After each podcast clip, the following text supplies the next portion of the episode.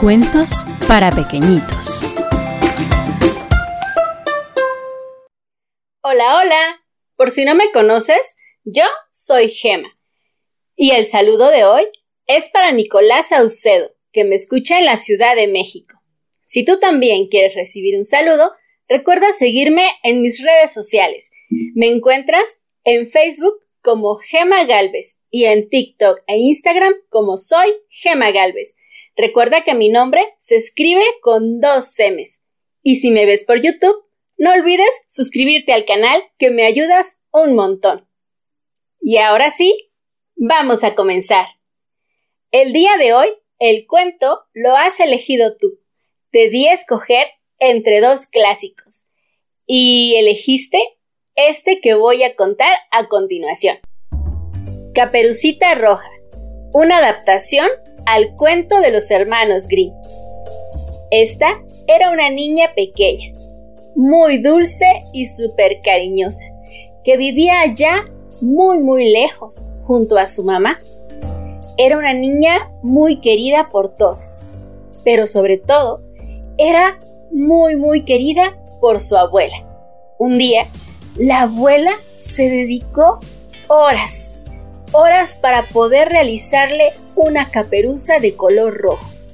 La niña estaba fascinada con esa prenda de vestir, aquella que tenía un gorro y que además tenía una capa que se podía amarrar simplemente al cuello y se sentía la niña más espectacular solo por llevar esa prenda de vestir. Desde el día que la abuela se la regaló, nunca se la volvió a quitar, solamente para el baño. Y cuando eso pasaba, la mamá aprovechaba a lavar la caperuza para que Caperucita Roja volviera a ponérsela.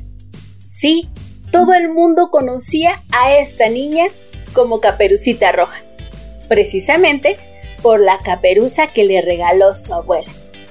Un día la mamá llamó a Caperucita Roja, colocó en una cesta un trozo de un pastel que habían horneado la noche anterior y que por cierto había quedado súper delicioso. Además, justo habían unas manzanas en el huerto. La mamá las cortó y las colocó en el mismo cesto. Se lo dio a Caperucita y le dijo que lo llevara por favor con su abuelita. Caminando, Caperucita se hacía más o menos unos 30 minutos, pero la mamá le dio algunas indicaciones. Le dijo que caminara siempre por el sendero, que fuera derecho a la casa de la abuela, que no se entretuviera haciendo algunas que otras cosas, porque podría regresar ya cuando estuviera oscuro y eso no era nada seguro. Le dijo que por favor saludara a la abuela de su parte y que le diera un beso con mucho cariño, porque sabía que ese día la abuela no se sentía muy bien. Caperucita tomó el cesto. No necesitaba nada más. Tenía la caperuza puesta. Y así se fue cantando y brincando un poco por el sendero y cantando y brincando iba, cuando de pronto se encontró con un lobo. Ya sabes, no era cualquier lobo, era el lobo feroz. Pero Caperucita no lo sabía. Para Caperucita, todos los animales eran buenos. Así que lo saludó amablemente. Buenos días, señor lobo, le dijo Caperucita. El lobo le respondió, porque claro, a Caperucita la conocían todos por ese rumbo. Hola, Caperucita, le dijo el lobo. ¿A dónde vas? Tan solita. Caperucita no se asustó. Al contrario, se le hizo el lobo muy amable. Así que platicó con él un pequeño rato. Allí le contó absolutamente todo. Que iba a la casa de la abuelita, que le llevaba pastel y manzanas, que su mamá le había dicho que solo caminara por el sendero. Hasta le explicó dónde quedaba la casa de la abuela. Le dijo que justo pasando los árboles de almendras. Así, el lobo ahora ya sabía todo. Y en su mente solo pasaba una cosa. Mmm, seguro esta pequeña caperucita mmm, me va a caer súper bien a mi panza, porque tengo un hambre atroz. Pero no será suficiente. Es muy pequeña. Así que también me comeré a la abuela. El lobo tenía el plan perfecto, así que le dijo a Caperucita. ¡Qué lástima, Caperucita! Que no te animas a entrar un poco al bosque. Mira aquellas flores que se ven por allá.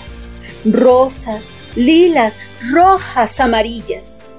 Qué hermoso sería poder armar un ramo de ellas para podérselo llevar a tu abuela, ¿no crees?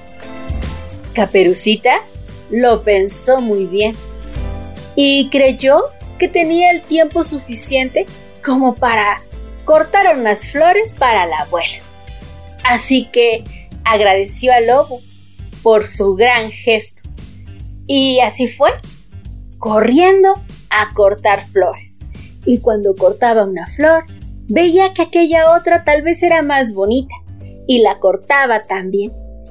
Y así, Caperucita se la pasó cortando las flores hasta que ya no cabían en sus pequeñas manos el gran ramo que había cortado para su hermosa abuela. El lobo, mientras tanto, se fue directo a la casa de la abuela y tocó a su puerta. ¿Quién es? respondió la voz de la abuela desde dentro de la casa. Soy yo, Caperucita, dijo el lobo fingiendo la voz de la niña. Ay, vaya, hijita, me siento tan mal que no puedo levantarme a abrir la puerta.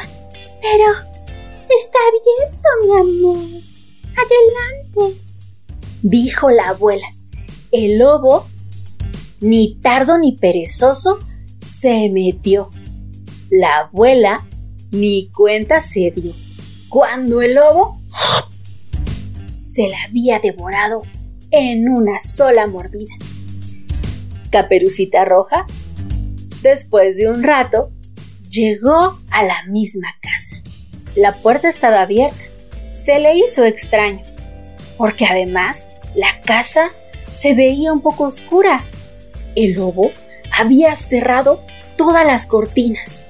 Se había vestido de la abuela se puso su gorro en la cara para que Caperucita no lo reconociera y se tapó hasta el cuello con las mantas. Cuando Caperucita se asomó, el lobo la olfateó. En cuanto Caperucita saludó, Buenos días, abuelita. El lobo le contestó. A esa niña esa está abierto. Ah, ya me había dado cuenta, abuela, dijo Caperucita. Entró a la casa de la abuela y sin pensarlo, solo dejó el cesto en la mesa y se fue directo a ver a la abuelita. Cuando la vio, vio que su abuelita se veía un poco rara. Caperucita pensó que tal vez la enfermedad que le había dado a la abuela había hecho que la abuela cambiara bastante su apariencia. Así que le preguntó, Abuelita, ¿por qué tienes esas orejas tan grandes? A lo que el lobo respondió, ¡Ay! Son para escucharte mejor, hijita. ¿Y por qué tienes esos ojos tan grandes? Preguntó Caperucita nuevamente. Ay, son para verte mejor, hijita, respondió el lobo rápidamente. ¿Y por qué tienes esas manos tan grandes? Ay, son para abrazarte mejor, hijita. Dijo el Caperucita se acercó un poco más a la abuela y le dijo, ¡Ah, abuelita! ¿Por qué tienes esa boca tan grande? Es para comerte mejor, dijo el lobo. Y de un solo bocado se comió a la pequeña caperucita. Y después de eso, se puso a dormir. El lobo estaba en una siesta eterna, mientras la abuelita y caperucita podían hacer digestión en su panza. Pero alguien estaba por allí y escuchó a lo lejos los ronquidos del lobo. Era un cazador que llegó y dijo, Oh, la abuela, ¿qué le pasa? ¿Por qué está roncando tanto a estas horas del día? Más vale que me asegure que esté bien. Así que el cazador vio que la puerta de la casa de la abuela estaba abierta. Así que entró. Y después de eso, vio al lobo acostado en la cama, hecho bolita y tapado y aún con el gorro de la abuela. El cazador pensó en dónde estaba la abuela y por qué el lobo estaba allí, hasta que de pronto vio que algo en la panza del lobo se movía. El cazador pensó en darle un tiro, pero después se dio cuenta de que esa idea no era la mejor, así que tomó unas tijeras y cortó la panza del lobo, así como lo escuchas. Primero salió brincando Caperucita Roja contándole al cazador lo terrible que había sido esa situación y estar dentro de la oscura panza del lobo. Después, despacio y con ayuda, salió la abuelita. Cuentan que el cazador mandó a Caperucita a traer unas rocas, unas rocas grandes y pesadas, y que el lobo no sintió absolutamente nada, pero el cazador le metió una por una esas rocas grandes, hasta que la panza del lobo se hizo muy grande y pesada, y Caperucita, con mucho cuidado, con hilo y aguja, le cosió la panza. Después, Caperucita y su abuelita se fueron lentamente a casa de Caperucita. Y el cazador se quedó allí por un momento, cuando de pronto el lobo despertó. Y al ver al cazador trató de salir corriendo, pero la panza pesaba mucho, así que se quedó tirado en el bosque. Y nunca más se volvió a saber del lobo. Lo que sí se sabe es que Caperucita Después de eso, siempre le hacía caso a su mamá y no volvía a confiar nunca más en aquellos lobos feroces. Y resopló y resopló. Y este cuento, el viento se lo llevó.